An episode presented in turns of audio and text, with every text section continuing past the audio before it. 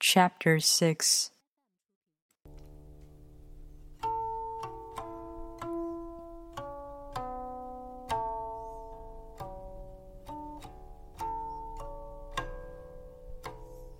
The Tao is called the Great Mother.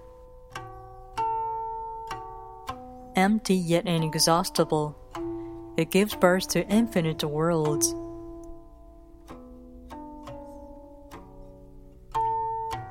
It is always present within you. You can use it any way you want.